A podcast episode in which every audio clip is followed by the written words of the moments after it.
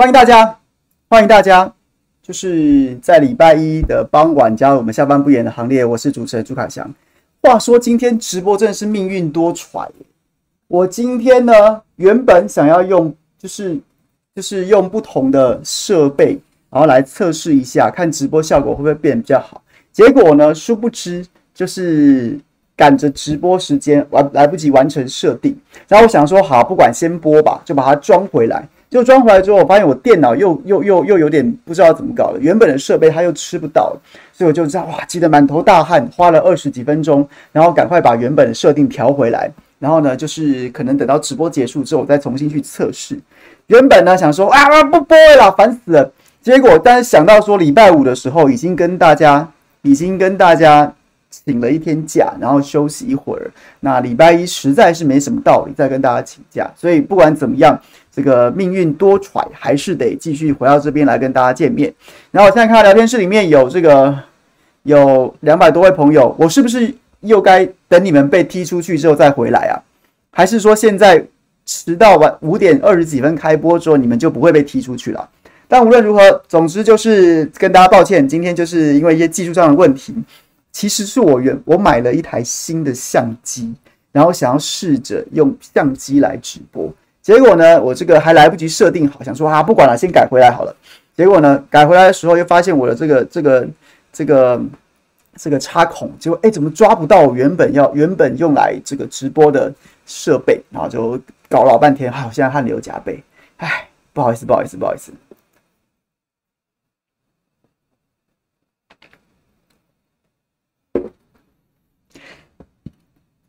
飞瓦，你眼睛真尖。街景是不是有大班风？没有，只是我上面这一段，上面这一块，上面这一块呢，就是这一层，这一层，然后呢，把我的这个斜角像拿回来放了，拿回来放了，所以就是它就是变成两层，它后面还有原本的一层街景，然后再加上斜角像，看起来是有点重，我都担心说它会不会哪天突然倒下来，或者说它会不会太靠边了。但无论如何，这个接下来再讨论吧。总之，今天为什么又为什么坚持要跟大家说，不管怎么样，今天一定要直播一下。来，我们把这个哈利波特斜角巷的 logo 放在这边。为什么觉得今天一定要跟大家直播呢？就是因为，就是因为，一方面刚讲的，我礼拜五已经已经已经请假休息了，那所以今天无论如何一定要继续跟大家直播一下。那也就是今天有很多有趣的议题，然后呢，想要跟大家分享一些不同的观点。首先呢，包括像是。像是在这个周末，特别是昨天傍晚，昨天傍晚大概晚间八点钟的时候呢，所有的美国人正式从这个美国驻喀布尔、喀布尔这个阿富汗首都喀布尔的这个美国大使馆撤离，然后呢，实在是让大家全全世界人民都傻眼的，就是美美军派出直升机在这个大使馆的屋顶去接驳的那个影像，简直就跟一九七五年从这个西贡大使馆撤离的画面几乎一模一样。你用这个，因为它那个拉远距、拉远焦距的那样子的镜头拍摄下去之后，它的画质不会那么清晰，所以现在的这个这些一些清晰的摄影摄摄影设备拍出来，就有一点那种旧旧的模糊感，你真的无法分辨，你真的无法分辨啊。然后现在不是还有人讲说，这个其中有一架 CH 四十六这个双双螺旋桨的直升机，它也曾经参与一九七五年的撤离行动啊。那如果是这样的话，这个历史未免太太讽讽刺了一点。然后呢？然后呢，重点是，重点是在昨天晚间呐、昨天晚间，美国仓皇的离开了，离开了阿富汗。然后呢，在网络上面、论坛上面，一片也是一片的仓皇啊。那个仓皇的程度不下于美国或西方世界急急忙忙的从喀布尔离开啊。为什么呢？因为，因为，因为就是一个大哥不能输的论述啊。大家有看《鬼灭之刃》吗？无限列车篇。然后呢，这个炎柱啊，炼狱杏寿郎。然后呢，他不是这个最后。这个这个最后不幸牺牲了自己，然后呢，就是这个这个这个赵门赵门，诶，他叫什么太郎啊？对，然后赵门就总之就是说，他就说大哥没有输啊，他没有让任何人死去。在很多台派，在很多觉青，在很多民进党公职，在很多绿营侧翼名嘴的口中，美国台湾所有的现在所有的一切都必须依靠着美国，只要靠着美国，只要抱着美国的大腿就。就是好不好就没有问题，然后所有的一切都是抱着美国大腿走。结果呢，阿富汗这一幕，阿富汗这一幕就像在所有所有人的脑洞上面啊，在所有人的脑洞上面里面灌了铅呐。对我们来说，对我们一向没有这样子想的人来说，那其实就是你你不意外啊，你不意外啊，多年来都是这样，都是这样子的啊。美国人当他发现他不想打这场战争，或是跟他自己。他自己利大于弊，反过来弊大于利的时候，他就是这样拍拍屁股走人啊！不然你指望什么呢？所以我们不会觉得怎么样。但那些一向在宣传抱美国大腿，然后呢，这个什么印太战略啊，然后又说什么世界会重新回到冷战时期啊，然后呢，自由民主同盟就包括了台湾跟台湾跟这个美国啊、日本啊、什么澳洲啊之类的，这样子论述的很慌啊，怎么办呢？我怎么自圆其说呢？我要怎么继续说？我要怎么继续继续说这个哦？赵门探治郎对，要怎么继续继续圆这个大哥不能说的论述呢？于是就惊慌失措。等一下，我们来简单跟大家分享一下。然后呢，也想跟大家分享一下五倍券。五倍券再过了一个周末，再过了一个周末，我本人是放三天假啦。这个倍字啊已经不存在了，因为没有一千块，没有叫你先缴一千块。原本叫你先缴一千块这件事情就非常荒谬啊！去年。去年民进党政府民调相对相相对高，陈时中、苏贞昌、蔡英文，哇，整个每个人都精神环绕啊。所以呢，其实去年就有就有朋友提出这样子的法律跟甚至是宪法争议啊，就是民就是政府你没有权利随便巧立名目去跟民众要钱呐、啊。你每一笔你每一笔大至赋税，小至这个规费，你都必须有法源依据啊。请问一下，你跟我收一千块，然后给我三倍券。的法源依据是什么？就只有就只有那个大到大到不大到不可思议的防疫特别条例、防疫振兴特别条例啊！不然，其实去年就已经有部分法律学者指出说，这个有这个有违宪争议啊！你民众、你政府等于巧立名目嘛？我还记得我上周在正常发挥跟亮哥同台，我们来讨论这个，说去年收这两百多亿的现金钱钱去哪里了？钱去哪里了？不晓得啊！然后呢，亮哥以他作为。前立法委员，他可能对预算门比较了解，然后他说他可能会变成说像是像是预算的结余款，没花完呐、没花完那笔钱就是由行政院统筹运用。那那讲搞什么鬼啊？哎、你慷我们之慨，你拿我们我们这一代的纳税钱跟预支下一代的下一代的财产，然后呢发三倍券，然后同时还跟我们收一千块，然后变成你的私房钱呐、你想想看，你会觉得这些官员太可恶了一点。太可怕了一点。孙昌去年是因为他民调相对高，大家都讲说：“哎呀，好啦，算了，毕竟世界疫情搞得这么搞得这么这么这么惨重，这么惨烈。那台湾相对相对和缓，那也就不跟你计较这些。今年大家算得清楚得很啊。一来是我们上礼拜不断跟大家讲，民众真的过得不是很好；二来是这些这些法律上面的这些这些争议就被拿出来放大了。”然后今天孙昌又在那边胡说八道，什么什么什么这个啊，这个发券啊，可以长大长胖啊，可以变成什么什么效益啊？所以他不发现金，我们就等着看他的防线已经一道一道失守了。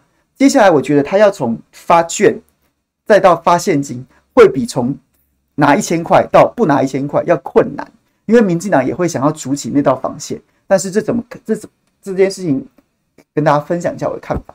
然后最后。今天下午一个让大家觉得还蛮意外的消息啊，蛮意外的消息就是联亚疫苗，联亚疫苗的这个审查，EUA 紧急授权审查没有通过，没有通过。然后于是就很多朋友，其实真的很多朋友一直在敲我，他说：“哎哎哎哎，联亚有什么八卦？联亚有什么内幕？联亚有什么料可以爆？可以爆？这个请容我暂且就是先卖个关子。不过我觉得，其实我在这件事情上面，我蛮想跟大家沟通的观念就是。要反过来，要换一个方式来去思考，来去思考。也就是说呢，连雅没过这件事情，说它的这个抗体的这个效价，它这个效价相较于相较于高端对比 AZ，连雅对比 AZ，它其实这个效生成的抗体，二期生成的抗体，还有它都都不如 AZ 啊。这个效果不好，所以它不得通过。各位不是这样看的，不是这样看的，不是连雅为什么没过？我们不要用这种角度看，不是联雅为什么没过，而是高端凭什么过？高端凭什么过？联雅联雅的成绩摆在那边真的很糟糕，很糟糕。那它不过是天经地义的。可是我们不要被带过风向，说因为联雅没过，我们从联雅这个这个位置往上看，就觉得高端是是好疫苗，不是啊？联雅没过，联亚你拿出这样子的数据来，那是天经地义的。可是高端本身它的通过还是弊端丛生啊，所以大家懂我意思吗？我觉得这件事情有它资讯面的部分。资讯面的部分可以，你可以去查资料，就说它这个什么二期的时候啊，这个抗体的效价好像是高端在打完两剂之后十四天会有六百六十二的这个中和抗体平均值，但是呢，联雅好像只有一百零二，那哇塞，在跟 AZ 比较的话，那真是不如 AZ，所以他没办法通过紧急授权。这个联雅如果交出这样的成绩单，他没过，刚刚好而已啊。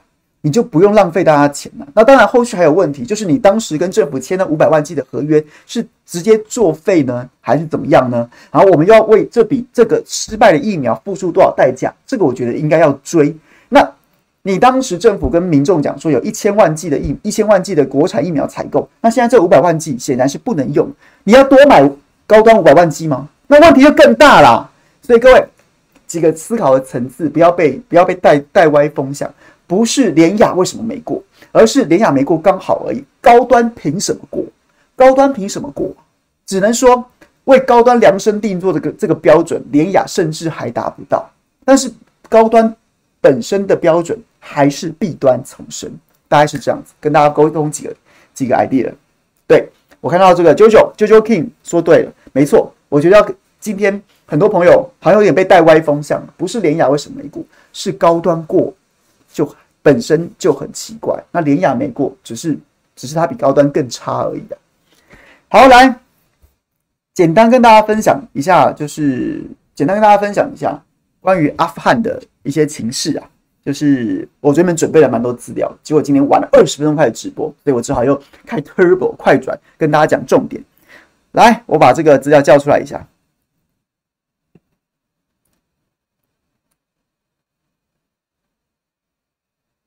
糟糕，糟糕！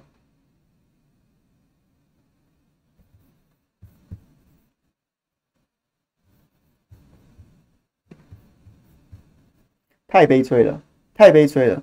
我连我连 iPad 的设定都跑掉了，现在没办法叫出资料来，今天只好一切从简跟大家直播了。好，总之，总之这件事情非常妙啊！美国，美国原本说好是什么？在他撤撤出阿富汗的时候，那时候说说的最令人意外的一句话叫做说，他认为他原本就认为喀布尔会失守，阿富汗可能守不住啊。但是他当时说的时间是大约三个月，他觉得喀布尔三十万的阿富汗阿富汗安全部队，然后对上七万多的这个塔利班，然后呢，他把塔利班的的的一种组织模式，也就是他不是一个其一的领导。不是一个统一的军令下达的这样子的一个体系，所以他认为这是塔塔利班的劣势，因为他认劣势。然后呢，数这个三十万，然后对七万，然后呢，武器精良，然后呢，这个塔利班相对来说他的武器是比较老旧的。然后呢，这个阿富汗政府军安全部队，它有空军，然后它有相对比较完善的后勤设后勤，然后呢，塔利班可能相对没有。这原本在美国的情报单位研判当中，都认为是阿富汗安全部队的优势，但是没想到，在美国真的撤军之后，真的撤军之后，这些优势全部都不存在啊！三个月，原本说守三个月，大家就已经觉得非常非常震惊了，非常震惊了。结果没想到，没想到阿富汗在九天之内。在美国离开之后，基本上基本上在塔利班展开攻势之后，九天之内，九天之内就全部全部沦陷了，全部沦陷。然后呢，除了极少数零星的战斗之外，好，极少数零星的战斗之外，几乎所有的省会都是无血开城啊，无血开城。对，对我们来说，如果你没有很关注这个新闻的话，你可以多看一些外电报道，在我们想象当中会觉得。塔利班跟阿富汗警警这个警卫部队，然后是不是要作战？是不是要经过这个七万人对三十万人的血战？血战之后，然后才才才能够抑制，才能够这个这个政权轮替？但其实不是、其实不是啊。就阿富汗的警卫部队，对很多人来说，也许你要觉得我要杀死他，其实不是，他只是换掉他身上的制服而已。他只是换掉他身上的制服而已。我我看了一些外电报道，其实阿富汗本来就是一个非常复杂的政情，非常复杂的国家，然后他的贪腐也非常严重啊。阿富汗大部分的部队都是贪污腐败的部队，而且这些人其实也根本不亲美啊。他对于美，对于对于他们来说，美国爸爸就只是一个可以可以可以要资源，然后呢，我假装练一练兵。或者说我根本就在吃空援，空援。哎，这个在国共内战的时候，那时候国民党军队也很多这样的状况。然后历历朝历代，在晚期即将被革命的时候，其实也很多这种说说兵啊，报上去报给朝廷，说我这边有一万兵马，一万兵马，就其实其实其实只有他们六千人呐、或是更少人呐、啊，剩下的空额全部被将领中饱私囊。在很多的外电报道里面，都可以看到阿富汗的军队。自己都不知道自己到底有多少人呢、啊？那三十万警卫部队，不管是美国情报单位估的，又或者是阿富汗政府原本前政府掌握的，那数字可能都不是实在的。有没有能打？有少数的特种部队，阿富汗也有少数的特种部队，那些那些就是经过精良训练的，那些就是经过经过完整美械的，然后呢，也在意识形态上面也相对亲美的，这些有，确实有，但是人不多。人不多，那势不可为啊！大家都不想打了，请问一下，你打了要干嘛呢？那是你的家。其实我觉得今天有一个案外案呢。我今天在回家的路上，其实我一直在思考这个问题，就是我们到底该怎么看待，该怎么看待阿富汗前总统，或是说现在该说是流亡总统这个这个加尼加尼这个他的出逃了？你要用嘲笑的方式，你要用嘲笑的方式去说啊，绕跑了。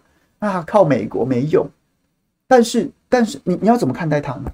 你要看待他是一个绕跑的胆小鬼，绕跑的胆小鬼，又或者是像他的声明所说的，他他愿意无血开城，他不想看到这场打了二十年的战争还要继续打下去，已经有数十万、数百万人因此因此丧命，因此受伤，因此流离失所了，难道还要在这个国家的首都再打一场仗吗？当然啦，你会说，那有没有人要帮你打仗？跟你跟能不能打仗，或是说你不想打仗，这其实是不同的概念。你是不是有偷换概念之嫌？可是我今天都一直在想，包括我过去在直播的时候，我也很想要跟大家分享这件事情。当然，这讲这件事情非常政治不正确，也就是如果哪天这样子的状况发生在台湾的时候，民进党的政府，像是罗志政最近不是还讲吗？六成以上民众都愿意为台为为了台湾死战到最后一刻。然后呢，这个前阵子像是吴怡农在卷入黑道风波之前，不是意气风发出来跟大家演他是军事国防专家吗？然后他一直讲说什么要社区守备队，好像我随便拿个扫把，我就要去巷口挡坦克车一样，就是就是不晓得耶，我不晓得，我不晓得历史会如何评价，在昨天过去那二十四小时，加尼是一个胆小鬼，亦或是他是一个真正的阿富汗人，他保全了这个国家的首都，就像当年。的北平一样，北平现在的北京一样，我不晓得，我不晓得历史会怎么评价。你要从民族的角度，你要从政权的角度，或是只你只是从意识形态不同的角度，你就会有不同的想法。好，然后呢，对，九天九天，一个国家就就沦陷了，大部分的地方甚至根本不用战斗。我们长期台湾长期在导向西方媒体的观点的时候，都觉得塔利班是个。就恐怖组织啊，他他确实，我们有有我们很多很难理解的极端伊斯兰主伊斯兰教义，这个伊斯兰酋长国那些那些我们都很难想象。但是但是啊，沙乌地阿拉伯的女人的女性也是这几年才能开车啊，不是一样吗？不是一样吗？只因为他是美国，他是因为美国最坚实的盟友之一，所以他一向都得到正面的报道。那那像是阿富汗塔利班政权。他从来就没有得到相对比较公平的报道。只是我，你不得不想一件事情：一个数百万人的国家，在九天之内抑制啊，九天之内抑制，制是旗帜的制，他总有做对什么事吧？他总有做对什么事吧？一群烧杀掳掠的的恐怖分子，在九天之内能够攻下一个国家，能够占领一个国家，能够让这个国家和平转移政权，大大致和平转移政权，他总有做对什么事吧？他不会，他不会只是一个恐怖主义国家了吧？我觉得这件事情到目前为止，大部分的外电都还是西方世界的观点。我觉得我们可以再观察一下。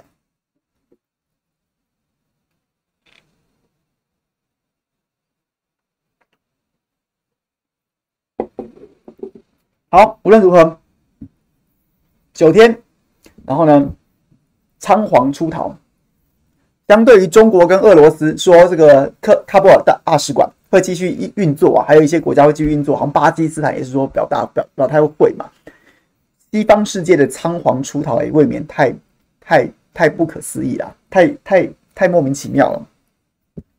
然后就会让布林肯，美国国务卿布林肯。他不是来接受专访吗？昨天接受专访说，这不是西贡，我们在我们在阿富汗是完成了任务，来完成了任务之后撤离，跟西贡不一样。但是问题是，那画面都长得一样，你不特别上日期，我还分不出来，分不出来哪一个在西贡，哪一个在喀布尔，怎么会不一样呢？于是就就就让全世界亲美的亲美的国家，可能就此时此刻他也不好说什么，不亲美的。都把这个引为笑柄啊！昨天台湾各大论坛台派绝亲，然后呢，民进党公职民代侧翼粉专名嘴，他仓皇的程度就跟西方世界紧急要从喀布尔离开差不多啊，差不多啊。为什么？因为你怎么圆呢？美国在近几年已经出卖过几个国家了。他在他在他在伊拉克，在伊拉克跟他并肩作战的库德族，大大大。就是大致大致清剿了伊斯兰国之后，美国拍拍屁股走了。美国前脚走，后脚土耳其的坦克车就开进来了，土耳其的无人机就杀进来了。那那美国呢？川普走了，关我什么事啊？干我什么事啊？然后呢？美国从阿富汗撤军也不是拜登，也不能全部怪拜登啊。这这是一场打了四个总统的战争，经历经了四个总统的战争，你怎么能怪拜登呢？美国人本来就不晓得。很多人也不晓得自己为什么，可能在九一一事件之后一时义愤填膺，觉得我就是要剿灭基地组织跟本拉登，于是就把他们子弟投进去打了一场二十年的战争，花了大概一兆美元，然后死伤大概两千多美军，两万多人受伤。那那阿富汗人民流离失所，那就不讲。那为什么呢？我到底为什么打？我为我我是为了要要剿灭基地组织吗？那看来这件事情好像似乎没有办法达成啊，他就是化整为零了。那我要剿灭宾拉登吗？宾拉登早就已经早就已经已经被击毙了。那我们还在这边干什么嘞？所以，我其实我觉得想不出来这场战争得利者是谁。唯一得利的大概就只有美国的所谓军工复合体吧。一任何一场战争就是卖军火的赚最大，从事相关行行业的，在这条生产链上的，不管是后勤补保修，又或者是卖武器的、卖弹药的。然后呢，对，就是只有这些人赚的最大，或是他可以从中得到什么什么什么什么资源。但是阿富汗恐怕也没有什么资源，阿富汗是帝国坟场啊，帝国坟场也没听说他有什么了不起的资源，所以就撤离，就撤离了，就撤离了。那可是问题是，你在过去二十年，为了要宣传这场战争，大家早就已经满头问号，不晓得为什么要继续打这场战争，不晓得继续为什么还要继续耗在这边的时候。因为你要加强你论述的合理性跟正当性，你就不断的赋予它一些形而上的价值，形而上的价值。我要让阿阿富汗人民享受民主自由，要阿富汗阿富汗的民众可以摆脱那些极端的伊斯兰教义，然后我要阿富汗的什么妇女什么什么的都讲一啊受教育什么一大堆。因为你本你真正的理由不存在，或是真正的理由不具正当性，然后呢？你又为了说服，你又为了说服这场战争继续下去，你就只好给他一些不是原真正理由的一些说辞，而那些说辞往往就是形而上的价值，就是哪些呢？就是所谓台派绝亲最喜欢的，民进党最喜欢告诉我们的自由民主联盟，美国是世界警察，美国在维护世界和平之类的这些，美国本身多神圣，然后呢，他捍卫的都不是利益，都是价值。我们台湾很吃这一套啊。如果台湾就是因为很吃这一套，所以在去年，在去年，去啊、去年这个美国总统大选的时候，我们会成为亚洲唯一挺川普的国家，因为川普最会他的他的他的他的宣传就是这一套，就是极右派那一套啊。就我世界警察在全世界发动圣战，全世界管秩序啊，纠察队长这样子的概念，啊，就是这样子的概念啊。所以在昨天。昨天，哎，美国拍拍屁股跑了，那那那那说好的捍卫民主自由呢？说好的让阿富汗人民 great again 呢？没有啦，这我乱摆的，没有没有让阿富汗人再伟大，这样这些价值还在不在呢？那不由得心中背脊就凉了。今天哦，搞了半天根本没有什么民主自由、普世价值、人权什么什么要对这些，那就算有，它也不重要啊，拍拍屁股走。那台湾，我现在在，我现在在干嘛？所以昨天晚间，整个论坛上乱成一团呐，乱成一团呐！你稍微审视一下，会发现各式各样的论述都有啊，而且彼此你都听不懂啊。有的、有的、有的、有的死守美国是世界警察那一套，然后开始讲什么三大、三大、四大论述啊，四大论述可以归纳。第一个什么？哦，美国世界警察，你拜托，中国搞一带一路，要不是美国在阿富汗驻军二十年，稳定中亚，稳定阿富汗情势。中国搞什么“一带一路”啊？开什么玩笑？中亚早就乱成一锅粥了。是美国稳定阿富汗情势二十年，美国现在走了，“一带一路”就完了，中国完了，中国完了。基本上，我其实我也不知道啊，美国从阿富汗撤军这件这个论述是怎么样牵上中国的，然后又牵上“一带一路”了。好，那不管怎么样，总之就是这是一个说辞，这是一个说辞。你不你在笑，你在笑，你在笑啊！你在笑美国在在喀喀布尔重演西贡那样子仓皇出逃。中国倒霉啊！你还在那边讲，不晓得关中国什么事？好，这是其一。第二个，第二种论述是什么？第二种论述是说，是说，哎，东伊运啊，现在在新疆被中国大陆在新疆搞东搞西，不就是为了压制东伊运吗？这个对，还有东土组织吗？这些这些背后就是塔利班呐、啊，那些背后就是塔利班呐、你你你，美国打输塔利班，美国撤军，塔利班壮大。中国完了，中国又完蛋了，这个组织都要壮大了，壮大了，中国又完了。美国撤军了，塔利班壮大，中国又完了。美国撤军了，中国完了，一带一路没了。美国撤军了，塔利班壮大了，中国完了。第二种，好不好？跟这个这个脉络是来自于塔利班之于这个东土之于东伊运组织。然后呢，然后呢，第三种论述，第二种论述是什么？塔利班为什么会赢？中国撑腰啊！那中国就是一个邪恶国家啊！所以美国要给阿富汗人民富强、民主、自由。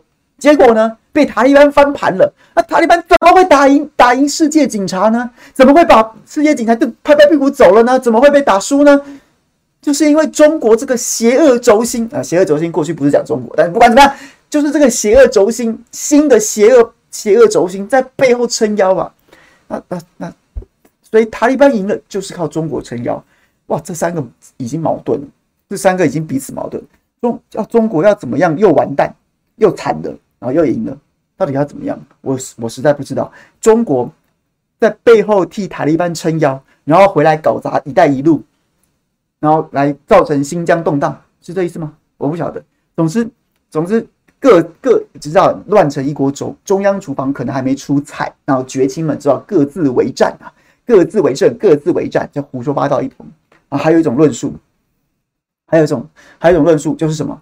台湾怎么跟阿富汗比嘛？你们不要危言耸听。台湾有台积电呐、台湾有台积电，美国怎么会放弃台积电？美国会从阿富汗撤军，不会从台积电撤军呐、然后还有一种论述。后来我今天看到最新的是台积电这个关键字被置换为第一岛链，台湾的第一岛链呐！美国放弃台湾就是放弃第一岛链，难道都全部退守关岛吗？是就这样，四种四种论述。第一种，中国完了，美国稳定了一带一路，美国跑了，一带一路就毁了。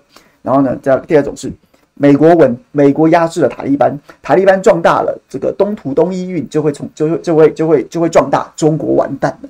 然后第三个就是塔利班为什么会为什么会这样子攻城略略地如水银泻地，都是中国撑腰啊。然后第四种是台湾跟阿富汗不同啊，台湾有台积电呐、啊，台湾有第一岛链呐，就这样慌成一团。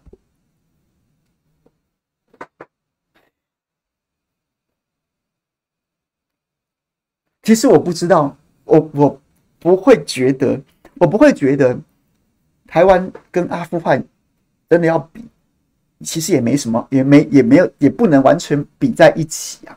确实，因为两，因为任何任何一个国家地区的地缘政治的关系，跟在整个国际的不管是生意生产链呐，又或者是国际的这样子的一些错综复杂的一些一些一些政治经济关系脉络当中，不会有一个国家跟另外一个国家是完全可以类比的，绝对不可能，绝对不可能。所以我觉得台湾跟阿富汗直接要比，其实是没有什么可比性，这没有什么可比性。可是，可是你起码可以。起码要要要合理嘛，要合理嘛。我觉得，我觉得台湾台湾中华民国国军毕竟是在一个岛上面七这个这个待了七十几年，待了七十几年，然后呢也一直有认真在训练的。然后我们没有那种什么什么，没有那种阿富汗那些贪污腐败的状况，至少至少没有程度不会那么严重嘛。然后呢，有没有老鼠屎？有，但是基本上我我相信中华民国国军的战力一定多过三十万的阿富汗警卫部队。然后这三十万到底有多少人都还不知道。对，这是一。但是问题是，你要因此就觉得非常乐观，因此就觉得非常乐观啊，没问题，OK。你也要思考一下，你也要思考一下，塔利班的战力跟中国人民解放军好像也不是可以拿来比较的。不是可以，不是可以两个，不是不是同一个量级的吧？不是同一个量级的吧？你不可以拿你你不可不可能拿个这个对不对？这个哨棒去比一个这个打直棒的吧？这完全也是不同的量级可以比吧？那你要你要你说不能比，我觉得确实不能比。但是但是你也不能昧于现实，一句不能比，然后就就就就想说啊，台湾没事了，OK 啊？你也要思考一下。中国大陆是一个什么样？中国中国大陆是一个什么样的存在？塔利班至于阿富汗，至于美国，跟跟中国至于台湾，至于美国，是完全完全不同的状况，不同量级的较量啊！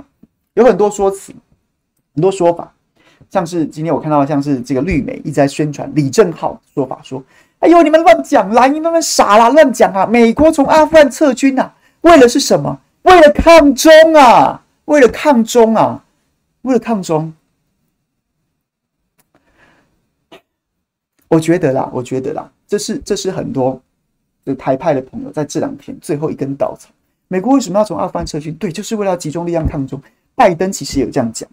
美国大部分智库、大部分的政治学、政政政治相关的评论舆论也是这样说，没错。因为美国准备，美国确实在准备。过去二十年一直在强调，我要针对不对称战争，在伊拉克对付伊斯兰国，然后在阿富汗对付塔利班组织，然后呢，在全球各地打反恐战争，都是一个正规军。他要如何调整他的体质，变成去打一场不对称的战争，他变得更小、变更快、更灵活、更精巧。可是现在看起来，世界局势似乎在调整。我也真的看过很多这样的智库报道报告。就是美国开始重新思考它的建军理念，而且它要集中它的力量，因为这个世界真的有可能，就有可能从那个一一个超强国家，在世界在世界各地去打不对称战争、打反恐战争的局面，重新回到一个超强，一个超强要面对起码两强，或是另外一个超强，也就是中国跟俄罗斯，可能会重新回到正规军较量这样子的等这样的量级啊。这样的量级，那我只能说，那这台湾有什么好高兴的吗？台湾有什么好高兴的吗？如果美国真的要跟中国开始变成一，就是双强之间的较量的时候，甚至弄不好真的擦枪走火的时候，那台湾是有什么好高兴的？台湾是有什么高兴？你以为战场会在哪里啊？你以为那些冲突的热点会在哪里？然后呢？然后阿富汗示范了给你看啊，美国赢则赢矣呀，输了就是立刻跑掉啊。你要说美国会不会来支台湾？一旦台海有事，美军会不会来？会来啊，真的会来啊！我现在敢呛下，真的会来，一定会来，一定会来。会来哪里？会在 AIT 楼上有直升机把 AIT 的人载走，就是这样子啊。还看不懂吗？还看不懂吗？不要再相信，不要再。不要再，对，有很多有很多的脉络都存在，没错。你要说美国把从阿富汗撤军，把力量集中，一方面他自己国力不像过去，然后这样浪费钱打没有意义的战争，也当然是没有必要。然后呢，重新回到美中可能可能预备要争夺世界霸权的格局，也是有可能。可是不要去脉弱化，然后呢，只挑对自己有利的解释，而且这个有利的解释，它走到它的逻辑衍生到极限的时候，你也你也你也觉得很莫名其妙。那怎么样呢？我们难。为什么要以一副局外人的观点看美中之间发生冲突？美中之间发生冲突，战场在哪里？起码一定在台海嘛，不然怎么办？不然在哪里呢？要高兴什么？那我们能怎么做？我觉得其实起码你基本上第一点，你要认清靠人人老，靠山山倒，靠自己最好吧。这是我们小时候 小时候常听到的一句一句顺口溜。对啊，讲反了，靠山山倒，靠人人老，靠自己最好吧。所以，所以呢，所以呢，我觉得要怎么样？起码第一个，起码第一个，你就在这个位置，台湾就在这个位置上，你可不可以不要再去掺和着美国啊，然后呢，日本啊、澳洲啦、啊、印度啊，或者什么一些一些那些北约国家在那边搞抗中啊？可不可不可以啊？这些国家派两艘船，派两艘船来，然后呢，平常没事的时候回去自己大内宣一番。然后或者是在国际上面好像跟谁互有交代，真的发生什么事情的时候就走啦，就走啦。难道日难道英国会把他自己的航空母舰放在南海，然后当当东风飞弹的火把吗？会吗？他他就算不走，那一艘航空母舰又有什么屁用啊？又有什么屁用？只对没有什么屁用啊！你后勤都有问题了，你一艘船孤悬海外是能干什么？那你在高潮？那台湾人一天到晚宣传这样的新闻，请问是高潮什么？那德国派两艘船来又怎么样呢？又怎么样呢？充其量它还是只是那个自由航行权呐。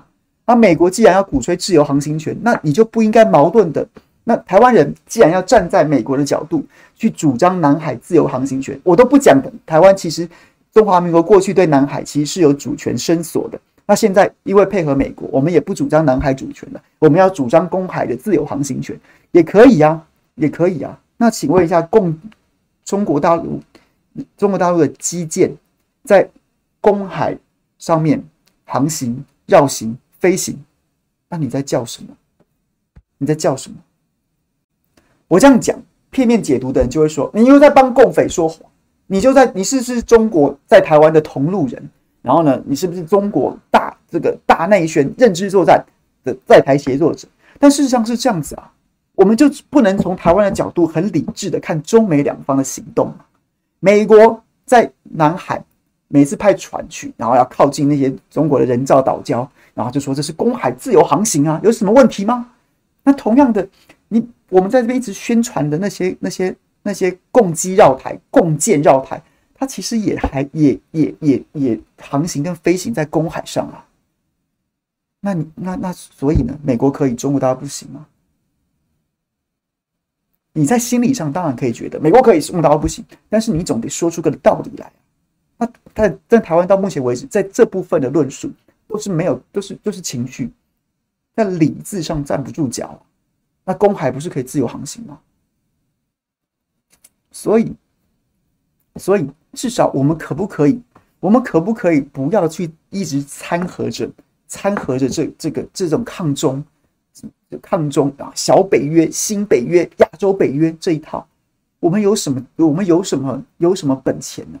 有什么本钱呢？美中一旦开战，美国、中国大陆难道不对台湾动武吗？他未必会去攻击日本本土啊，未必去会去攻击韩国本土，但他不会对台湾出手吗？他不会对台湾出手吗？他甚至不用对台湾出手，他不会对太平岛出手吗？他不会对东沙岛出手吗？他不会对金门马祖出手吗？那我们我们有什么本钱去跟人家搞这一套呢？我们难道能够整个岛平移往东平移，移到夏威夷旁边去吗？如果可以的话，那你就完了，因为你的因为你相对来说你承受风险的，你承受风险的能力，承受风险的空间变大了。这是第一个。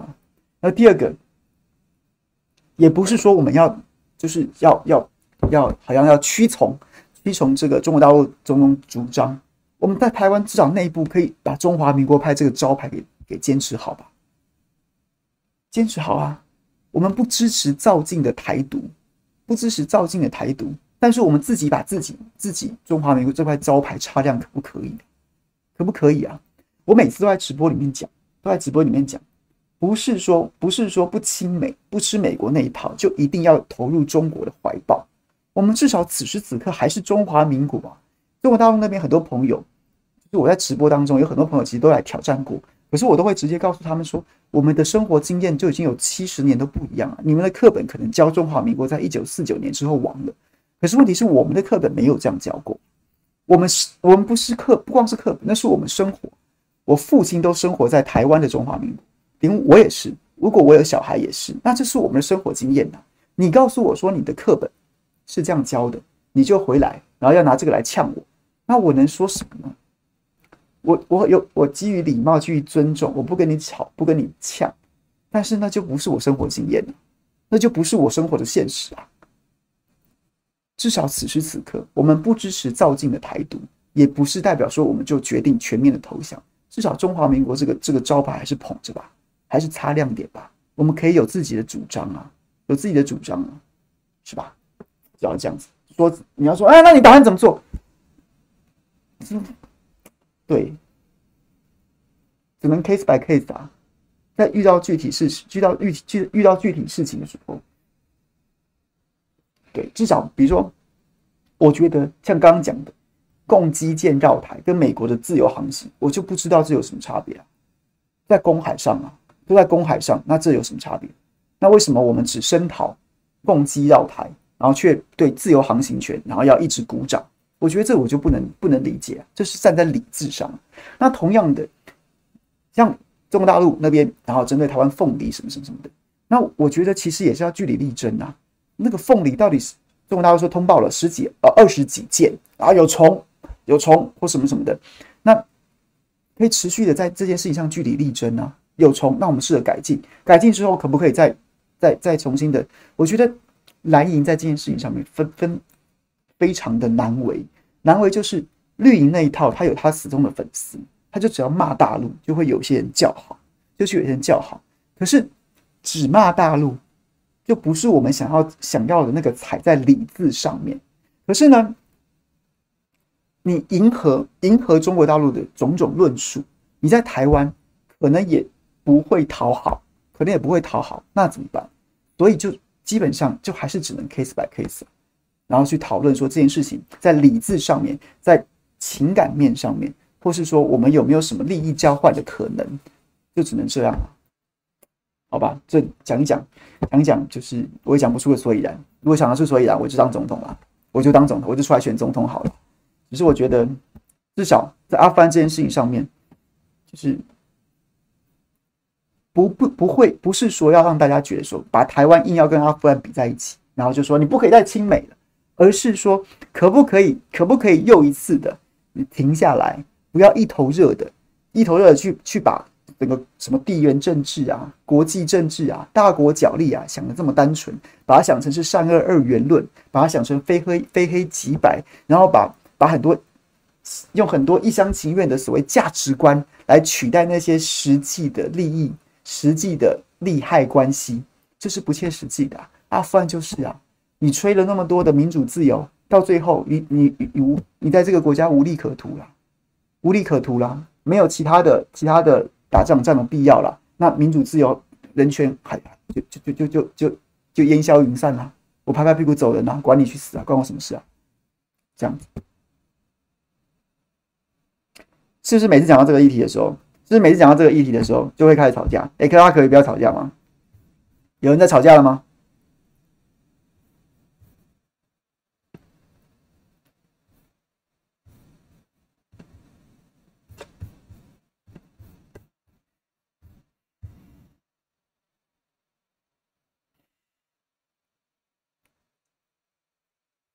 为什么会讲到未来人呢、你们在讨论什么啊？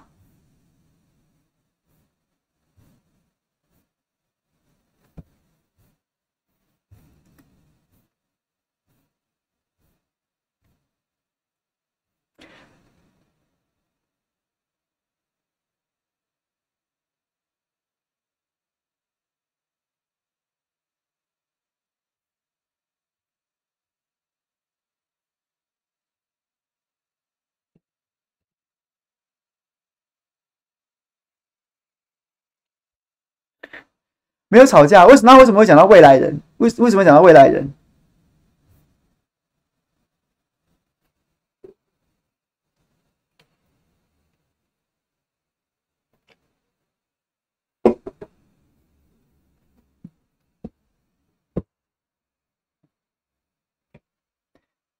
好，来，就这样吧。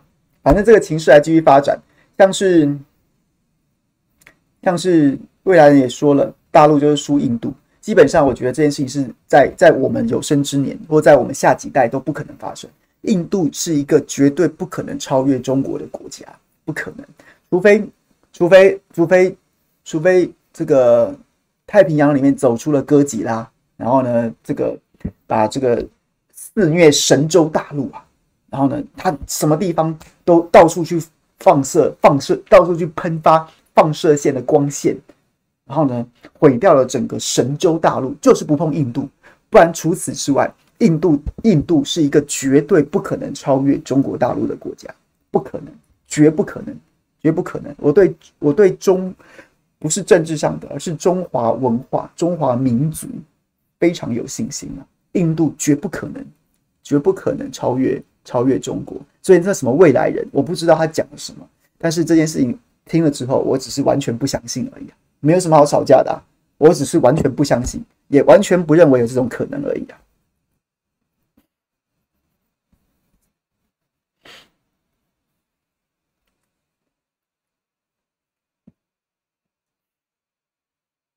哈哈，宁愿对。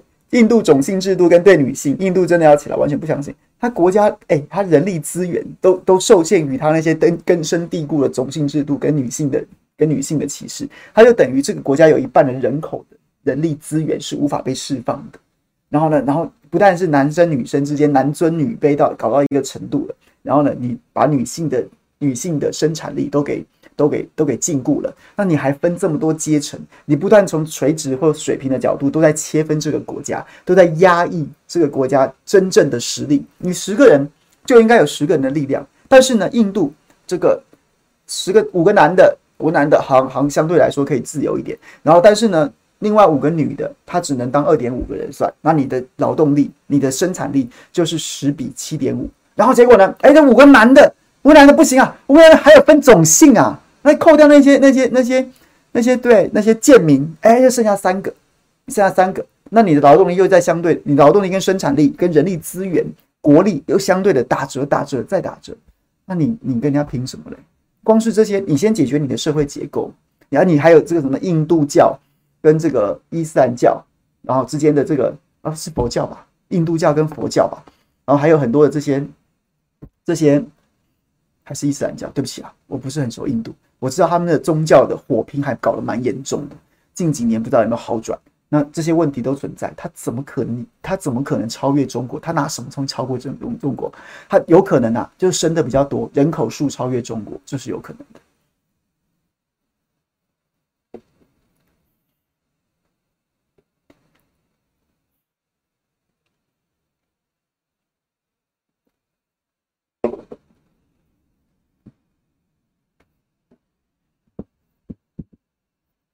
婆罗门吗？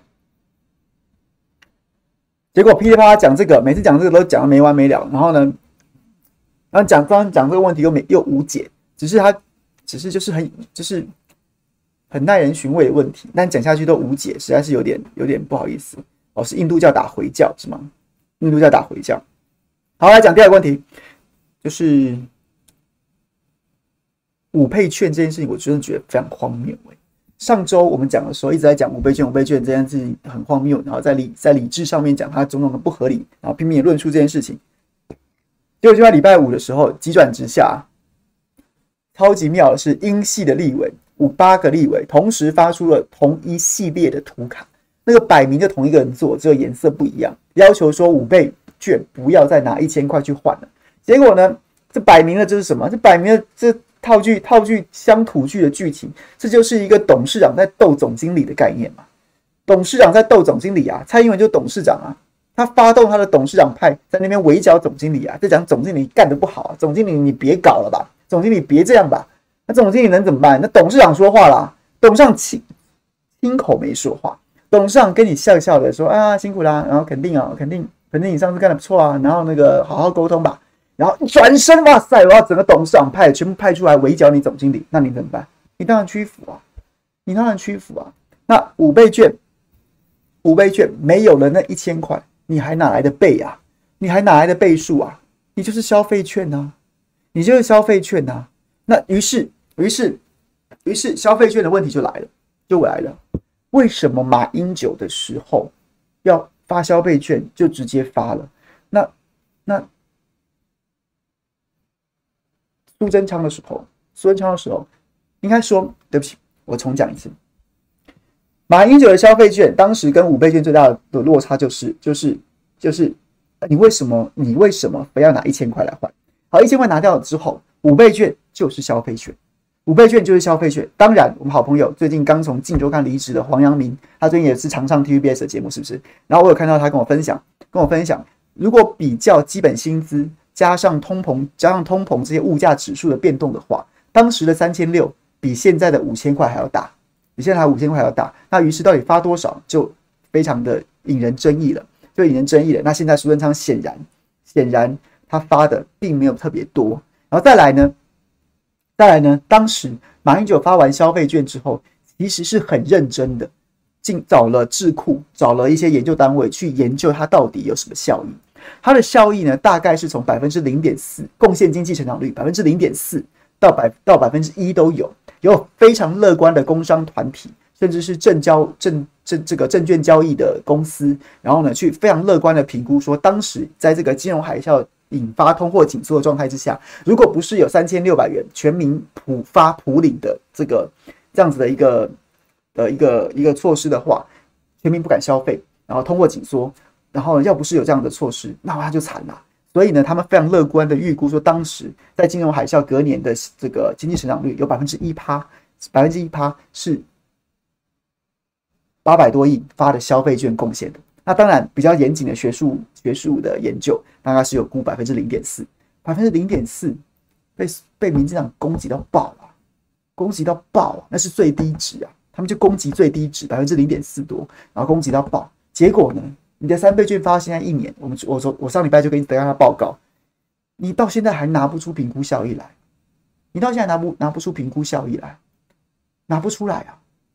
然后甚至于你你请了中经院跟台经院预估的效益，预估的效益，预估它创造的这些产值，甚至还有低于它的预算结预算规模的预算规模，因为它替代率太高了，替代率太高了，就拿不出来啊。所以你又不如消费券了，你的去年的三倍券就不如消费券，那你那你现在发个五倍券，问题又在什么地方呢？所以，然后最最最最最最。这些东西都是经济学者，都是政治人物，或者都是很多比较相对高社经地位的朋友在在意那个成长率，那些那些那些数字，那些研究，一般民众一般民众就现在就不懂了，原本就不懂，现在更加不懂。如果你那一一千块已经拿掉了，一千块已经拿掉了，然后呢，五倍券越来越像现金，请问一下，基本上五倍这个字已经不存存在，变成五千券了，因为没有倍数啦。那你为什么不直接发五千就好呢？为什么不能直接发五千就好呢？这是最不能理解的地方。你就直接发五千五千就好，你甚至不用印券呐，你不用印券呐，印券还要花几十亿耶，十几二十亿耶，起码。那你为什么要要再发要发这个券呢？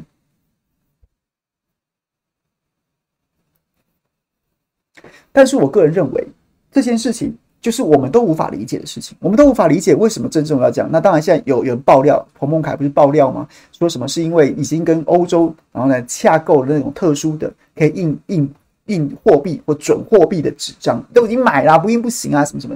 这当然是一种说法。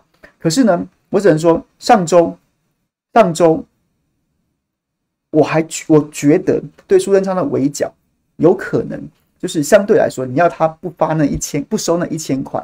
相对有可能，但是呢，如果你这一周希望民意的呼喊能够让他直接改成发现金，我就觉得会变成比较困难的。为什么？因为他就有点政治的成分。各派系早就看苏贞昌不爽，早就看苏贞昌不爽了。蔡英文基于自己的民意支持度，他也必须要对孙昌略施薄惩啊。略施薄惩啊。大家看站的角度，跟大家分享一个，我觉得是是一个观点的观点的角度，就是如果我们只看我们只看谁谁谁讲了什么，谁谁谁说了什么，就会就会就会有点就会有点没有办法看见树不见林啊。在看这个议题的时候，应该要从另外一个角度来说，就是我们新闻媒体。或是很多名嘴都在讲说，哇，哪些立委十四个，一开始说十四个绿委嘛，在英系立委直接董事长派他们出来之前，一直在算，哦，几个绿委说要发现金，几个绿委说什么不要收一千块，然后呢，似乎这些人是反，是是反侦仓，是反贼，他们是造反的，他们是造反的，绿委造反啦，很多人是用这样定位，对各位，但是，但是。其实从民进党的角度来说，甚至从现在政现在此时此刻的民进党政府整体的角度来说，造反的是苏贞昌啊！造反的是苏贞昌啊！你他妈的！我现在民意支持度岌岌可危，我蔡英文岌岌可危，我所有二零二二要选举的人都在剉赛。你苏贞昌，你他妈耳根子那么硬，你非要给我搞这个卷，你是想要冲他小？从这样的角度，大家可以理解吗？可以理解吗？就是我们上周都从一个错误的角度去理解这件事情。我们觉得，我们觉得这些绿委是造反的，是这些绿委在造反。其实你要从一个大民进党的角度，或从民进党政府的角度来思考的时候，你就会发现苏贞昌才是造反的。苏贞昌为了要保温，甚保温他自己的声量、话语权、主导权。甚至甚至是留住参选二零二二总二零二四总统的一线生机，所以他坚持要发五倍券，他坚持要发五倍券，他继续讲那些光怪陆离的奇怪理由，讲那些奇怪的理由，然后呢，就为了他自己，所以呢，我们原本以为是那些立委在造苏贞昌的反，但其实如果你退一步看整全局的话，是苏贞昌在造民进党的的反啊。这条船上有有要选举的立委，有马上要被罢免的陈柏伟，有年底要被公投考验的蔡英文总统，然后呢，还有二零二二即将要参选市议员那么多的，不管是素人、青年、老将，还有县市长候选人，再来就是要再选的立法委员，这些人在这条船上被苏贞昌这个这个他也不能说船长乱带一通啊，乱带一通啊。是苏贞昌在造反，所以于是乎，换个角度想，整个局就看起来比较合理了。可是对苏贞昌叫他不要拿了，不要跟民众收那一千块，合情合理也合法。你原本收是不合法，但现在你要叫他再发现金，那就有点进入深水区了。你是不是要直接逼苏贞昌走人了？不然你连续两个礼拜都打他巴掌。然后呢，他说过的每一句话都被你弄得像放屁一样。蔡英文总统或是民进党其他人的人，就会就会在这件事情上面就会有所忌惮，有所忌惮。他也未必是忌惮说，哎，苏贞昌会怎么样，而是苏贞昌如果这个行政院长在这个时间做不下去，谁要接啊？那是不是又是一阵腥风血雨？所以我觉得要要再把改成五千元都发现金，就不太容易。当然，我是支持，我也会继续。继续继续继续论述这件事情，但是不收一千块是一回事，不发券直接发现金，这个难度完全不是，完全不只是只是提升一个等级而已啊，差不多是这样概念。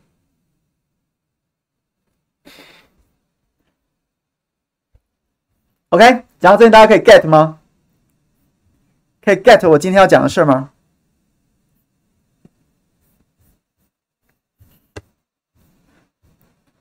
大家看，小编帮我们整理的议题。今天大家有没有很多人骂我？有没有人骂我说我太晚了？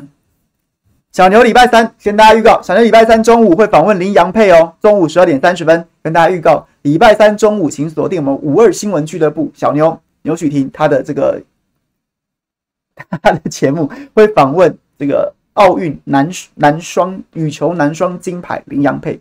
礼拜三中午的这个十二点半。袁华凯，UP 主，你说话也比较中立和考虑真相为例。呃，对不起，我看一下，这立场。我问你一个我不太应该问的问题：台湾人与中国大陆人，我是指民众，如果这样继续下去，大陆民众超过五成的意愿去反推中国中央政府的话，台湾能干嘛？我是指除开什么媒体啊、一四五零啊、FB 啊、Twitter 啊，是事实能干什么？国民军战力在中国视频里都是笑话，没一个靠谱的。台湾在那种情况下最有力的回应是什么？当然就当然是当然什么美国、日本帮忙论退散。我知道你的意思，就是你的意思就是前一阵子我们在讨论小 S 国手事件的时候，也在讲，也在讲，就是我不晓得走到那个极端的状况，走到那个极端的状况，就像是就像是就像是台湾大陆各自各自坐在坐在一桶汽油桶上面，两个人在在在在抽烟这样子，那那种极端的状况，我实在是无法无法预料。那那那时候恐怕也没什么太多选择的余地，我只能说此时此刻。此时此刻，我们能做的就是，既然陈你美言，你说我相对中立，也比较在乎中中真相，我就只希望说我们能够发挥影响力，不管是我在台湾讲给台湾愿意听的朋友听，又或者是我的言论能够传到大陆去，让大陆多一个朋友知道说台湾不是都是那一群二百五，不是都是那一群二百五，然后整天在那边唱着那个喊打喊杀的论调。我希望这样子的声音能够持续存在。甚至能够透过我们论述，然后通过我们志同志同道合，彼此结合，然后让这样的声音变大，让这样声音变大，尽量不要走到那一刻啊！因为此时此刻，此时此刻，我我的感受啦，温和的民众还是占大多数的。那反正那两边极端的人，那所以叫怎么样呢？台湾也有一群人啊，整天就是只想着，就想着，就就是哦，愿意拿着扫把也要打。然后台湾是怎么样？飞弹怎么样？怎么样？这飞机怎么样？怎么讲？一直在鼓吹这个。那你你你讲到最后怎么样？你讲到最后是是你要你要反攻大陆吗？那中国大陆也有很多这样子的人。那当然，因为人口基数的问题，所以这样的声量听起来非常大，非常大。那走到极端怎么样？你要现在逼，你要现在去敲中南海的门，请他现在就发动血洗台湾、解放台湾、武统台湾吗？这现在对，都不是现在现在。大家都想过好日子嘛，不能先把这件事情放在放在放在前面嘛，放在前面嘛。那我们能做就是跟这样子的极端声音去作战啊，去作战啊。一方面我在台湾该吐槽我就吐槽，该批评我就批评，该想办法辩论对我就辩论，然后希望我们这样声音让大陆的朋友知道，我们没有要。我们不是都是这样想的，也别那么激动，大家都冷静一点，把发展好好的发展起来，好好的发展起来。未来很多事情，上一两代都没有解决的问题，到底为什么我们要在这边此时此刻真的你死我活的？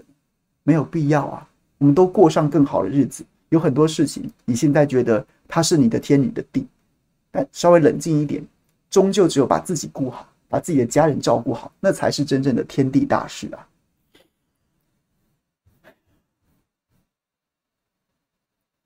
我不晓得啊，这样也许没有回答你的问题。但但你说的那个极端状况的时候，我已经不知道该怎么回答，我也不晓得该怎么办。那我只能够尽自，我只只能够，而且也只想尽一份力，就是，不过就在七八年前，两岸关系还是还，哦，八年前可能已经开始走下坡了。在两零八年啊，就是马英九第一任的时候，那时候两岸关系还很好啊，很好啊。哎，大陆人民跟台湾人民，就是还曾经，不过都几年前的事情啊。那有现在急转直下，政客在后面推波助澜，那当然是成，当然是有很大的因素。但我们自己可以选择自己，不要这么容易被带风向，对吧？就是这样。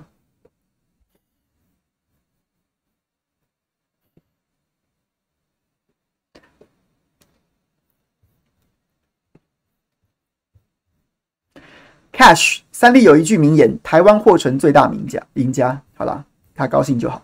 谢谢劝姐，谢谢你。Ines 樱桃，谢谢你。超越武神，未来人也就也说了，未来大陆就是输印度被统治，大陆能改变未来吗？好了，他高兴就好，好不好？他高兴就好。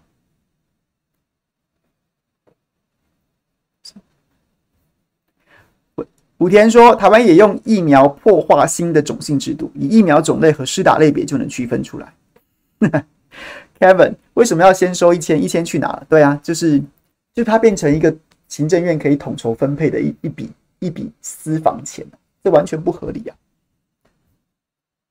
威廉听到一些名嘴说三倍券的效益是零点零八，但不知道数据哪来的。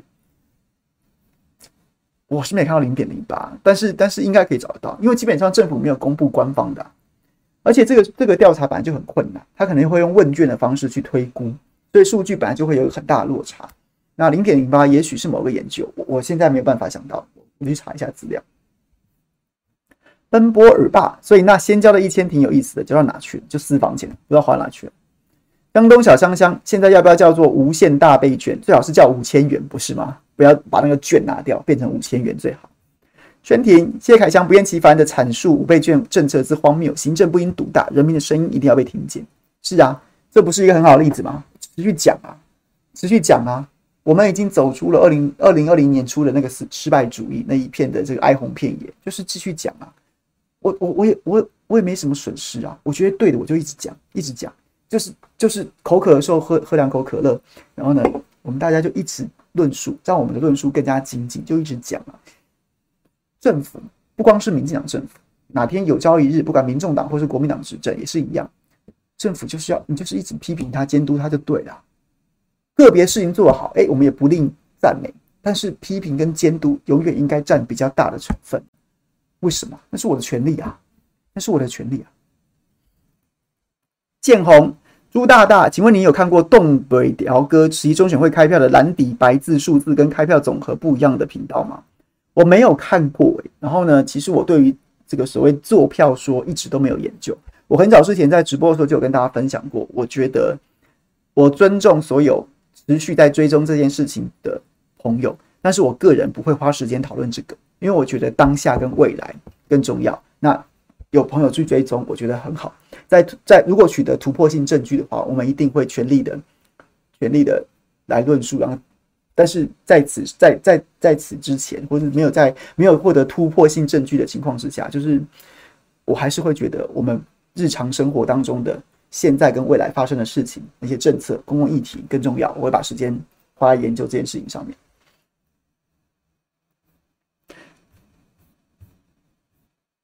小燕。苏光头说发券发券才能现实刺激经济，质问朱大，这该怎么反驳呢？我们我们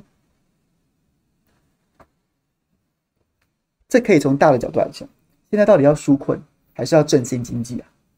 现在到底要纾困还是要振兴经济？在之前我们上礼拜就论述过，现在很多人是真的很辛苦。哎，各位知道一个数据吗？一个数据就是就是。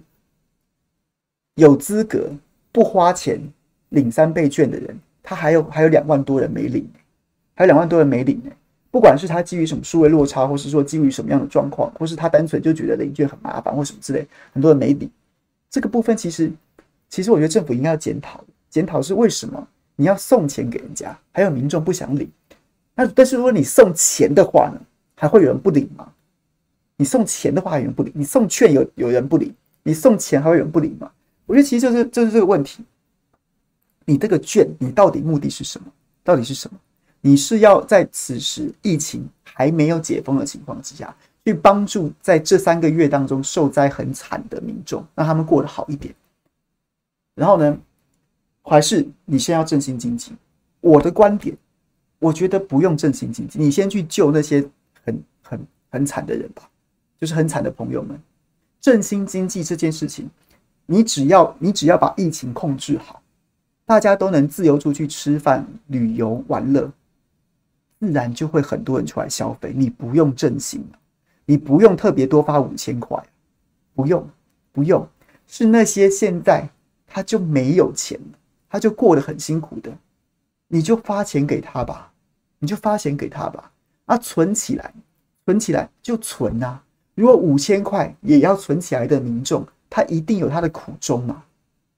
你不高兴，你排富啊，你排富嘛。所以什么现实刺激经济？请问一下，有这个必要吗？有这个必要吗？你现实刺激经济，如果现在你现在就发五千块，五千块，要呃这个什么什么券给我，请问一下，我走到哪里去？跟我太太吃饭？我上礼我这礼拜天跟我太太出去那边吃饭，我们同住家人呢、吃过吃个吃个饭还要还要隔板，好像我在探监一样，不知道他探我监还是我探他监。然后我在脸书上 po 照片，大家都说一定是他来探你监，好，随便无所谓，就是是这个状况，是这样子的状况，这见微知著，一叶知秋，这样子的状况限制了大家消费，跟你发那钱没有太大关系。你先发五千块给我，发五千块给我，如果出去外面吃饭还是这样，那我也不会花，我也会宁愿说好了，等疫情再控制，出去吃饭不要隔着玻璃这么别扭的时候我再花。所以。基本上，你讲的那个现实经济、现实振兴经济的那个效果就不会达到，因为它归咎于疫情到底控制了没有？疫情控制了没有？台湾人现在是穷到没钱花吗？大部分的人不是，是因为疫情限制了我们的消费机会跟选项。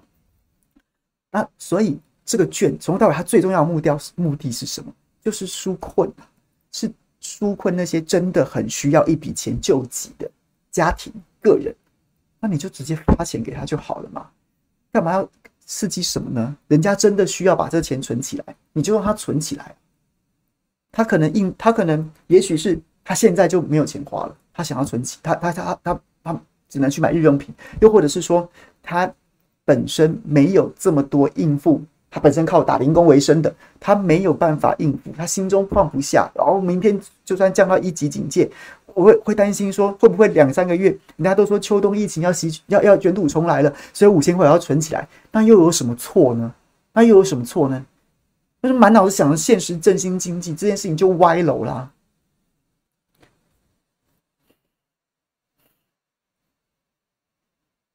OK，这样子可以理解吗？Teresa，谢谢你。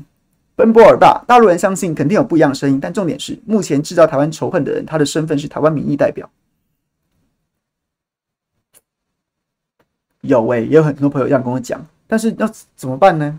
王定宇这种人，王定宇这种人，我们看得起他吗？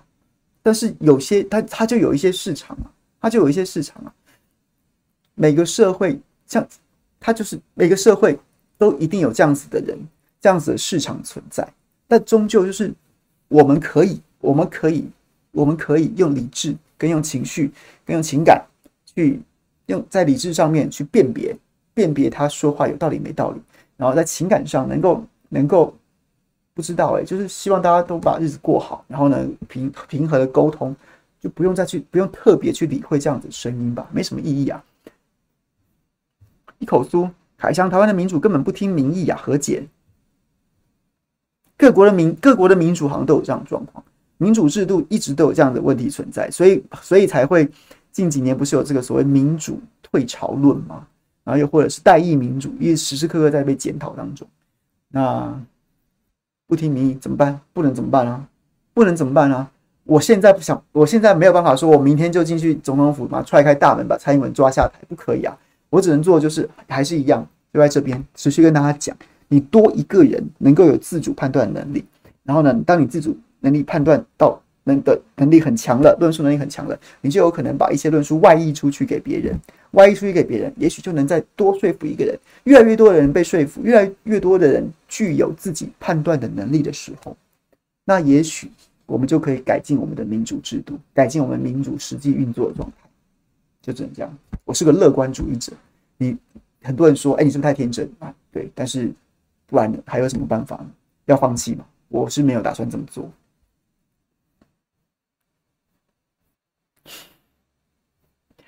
OK。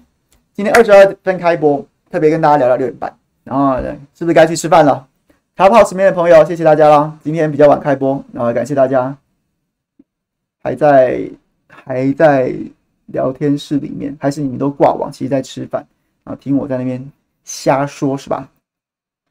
好啦，就这样子了，谢谢大家。今天不让，今天就不特别点 Clubhouse 里面朋友出来说话了。明天在中广，后天礼拜三再回来，再回来的话，我们再。再再说话吧，然后呢，我赶快来，赶快来重新的 update 一下我的设备。希望礼拜三我们重新回到下班不远的平台，跟大家见面的时候，那时候已经有更好的、更好的这个声光效果可以跟大家分享。那今天谢谢大家，很感，至少聊天室里面聊得很热烈啊。每次只要聊讲到两岸两岸议题，两岸网友都非常的热情发言，非常感谢大家。看来大家心中其实都还是在意这事儿，只是就是好像一时半刻也想不出什么好办法吧。没关系，我们就多来沟通吧，多沟通多聊，然后呢，多沟通，自然容易多体谅彼此，多体谅彼此，然后就更容易沟通。希望它变成一个正面的循环，不要变成一个恶意螺旋！越越是说不上话，然后呢，就越容易出现误会啊！出现误会之后，那后果就不堪设想。好了，谢谢大家，那礼拜三再见。明天记得大家支持黄师兄，拜拜。